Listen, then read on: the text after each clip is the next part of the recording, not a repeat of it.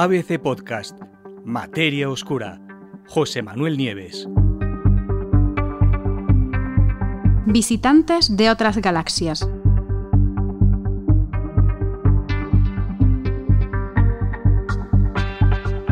En el año 2019, los astrónomos vieron en el cielo algo extraordinario, un objeto raro que se adentraba a toda velocidad en el sistema solar.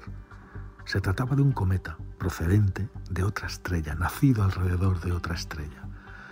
Fue bautizado como Borisov y aquella roca helada atravesó lo que podríamos llamar nuestro patio trasero a casi 180.000 kilómetros por hora y se convirtió en el primer y único cometa interestelar jamás detectado por el hombre.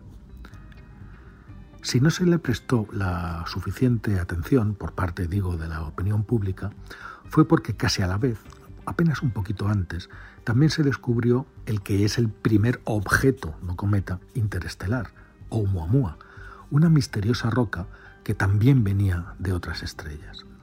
Como os digo, no era un cometa, pero científicos como Avi Loeb, de la Universidad de Harvard, creen firmemente que se trata de una vieja nave interestelar o sea, de un artefacto extraterrestre. Pero no es de eso de lo que vamos a hablar hoy, sino del cometa Borisov. Así que volvamos a Borisov. Ahora, un nuevo estudio capitaneado por el astrónomo Amir Siraj y en el que también participa Aviloev, sostiene que este tipo de cometas extranjeros podrían estar visitando nuestro sistema planetario mucho más a menudo de, de lo que los científicos pensaban hasta ahora. Y no solamente eso, sino que la nube de Oort, que es como un enorme depósito de escombros y cometas en los confines más externos del sistema solar, podría estar literalmente llena de objetos que, como Borisov, nacieron alrededor de otras estrellas. Hasta tal punto podrían ser numerosos que la nube de Oort podría contener más material interestelar que material doméstico. El trabajo acaba de publicarse en una importante revista científica. Como dice el propio Siraj, antes de la detección del primer cometa interestelar no teníamos ni idea de cuántos objetos interestelares había en nuestro sistema. Pero la teoría sobre la formación de sistemas planetarios sugiere que debería de haber menos visitantes que residentes permanentes. Sin embargo, ahora estamos descubriendo justo lo contrario, que podría haber muchos más visitantes que residentes permanentes. ¿Qué es la nube de Oort? Fue nombrada así en honor al, astrónomo holandés que la descubrió, Jan Oort. Oort demostró que por primera vez la existencia de esta, de esta nube en la década de los 50. La nube de Oort es una especie de capa esférica de pequeños objetos, asteroides, cometas, escombros sobrantes de los lejanos tiempos de la formación del Sistema Solar, que se encuentran mucho más allá de la órbita de Neptuno se cree que el borde interior, es decir, el más cercano a nosotros de la nube, empieza a unas 2.000 unidades astronómicas del Sol y que se extiende hasta unas 200.000 unidades astronómicas de distancia. Recordar, para quien quiera hacer el cálculo, que una unidad astronómica es la distancia media entre la Tierra y el Sol y equivale a unos 150 millones de kilómetros. Ni que decir tiene que ninguna nave espacial humana ha visitado nunca la nube de Oort y que la nave que más lejos ha llegado hasta ahora en toda la historia de la, exploración espacial, que es la sonda Voyager 1, tardaría aún cerca de 300 años en llegar hasta la región más interna y más cercana a nosotros de esa nube de Oort. De hecho, los astrónomos tienen muy pocas herramientas con las que estudiar esta intrigante región del espacio, ya que los objetos en la nube de Oort no brillan y a la vez están demasiado lejos del Sol como para que reflejen su luz. ¿Cómo pudieron los científicos calcular la abundancia de objetos interestelares en la nube de Oort? Desde luego, y eso lo advierte el propio Siraj en su estudio, los cálculos contienen incertidumbres que son significativas. Pero incluso de tomar eso en consideración, los científicos creen que los visitantes interestelares prevalecen sobre los objetos nativos de nuestro propio sistema.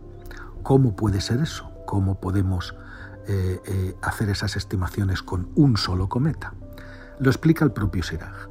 Digamos, dice Siraj, que observo un tramo de ferrocarril de un par de kilómetros de largo durante un día entero y veo que solo un coche lo cruza. Entonces puedo decir que ese día la tasa observada de automóviles que cruzan esa sección de ferrocarril fue de uno por día por cada dos kilómetros. Sin embargo, si tengo una razón extra para creer que la observación no fue un evento único, por ejemplo, si veo que hay también un par de pasos a nivel construidos específicamente para coches, entonces puedo dar un paso más y comenzar a sacar conclusiones estadísticas sobre la tasa general de automóviles que cruzan ese tramo de ferrocarril. Bueno, pues lo mismo sucede con el cometa Borisov, que fue detectado en 2019. Para este investigador, basándonos en la distancia a la que se detectó Borisov, estimamos la abundancia local implícita de cometas interestelares. De hecho, incluso la detección de un solo objeto se puede utilizar para este análisis estadístico, gracias a un método específico que se llama de Poisson, que fue el que utilizaron los astrónomos y que calcula la probabilidad de que ocurra un evento en un intervalo fijo de tiempo y de espacio y desde el último evento similar que se haya registrado. ¿Cuántos cometas interestelares podrían estar cruzando el sistema solar? Bueno, pues de esta forma, teniendo en cuenta además las incertidumbres, ¿no? Eh, y, y además teniendo en cuenta también la fuerza gravitacional del Sol y otros factores astronómicos, pues Siraj y Loeb lograron estimar la probabilidad de que un cometa interestelar se dirigiera a las proximidades de la Tierra. ¿Y qué fue lo que descubrieron? pues que el número de cometas interestelares que atraviesan el sistema solar aumenta con la distancia al Sol, es decir, cuanto más lejos, más hay. La conclusión, según Siraj, es que en los confines del sistema solar, e incluso considerando las grandes incertidumbres asociadas con la abundancia de estos objetos similares a Borisov, los cometas interestelares transitorios deberían superar en número a los objetos nativos de la, de la nube de Oort. Loeb, por su parte, añade que los objetos interestelares en la región planetaria del Sistema Solar serían raros, pero nuestros resultados muestran claramente que son más comunes que el material del Sistema Solar mucho más lejos del centro del sistema, en los rincones oscuros de la nube de Oort. Pero, si hay tantos visitantes interestelares, ¿por qué solo hemos visto uno? Bueno, según los científicos, eso se debe sencillamente a que todavía no tenemos la tecnología adecuada para descubrirlos. Así que habrá que esperar a que la nueva generación de telescopios y de observatorios pueda confirmar la idea de estos dos científicos de Harvard.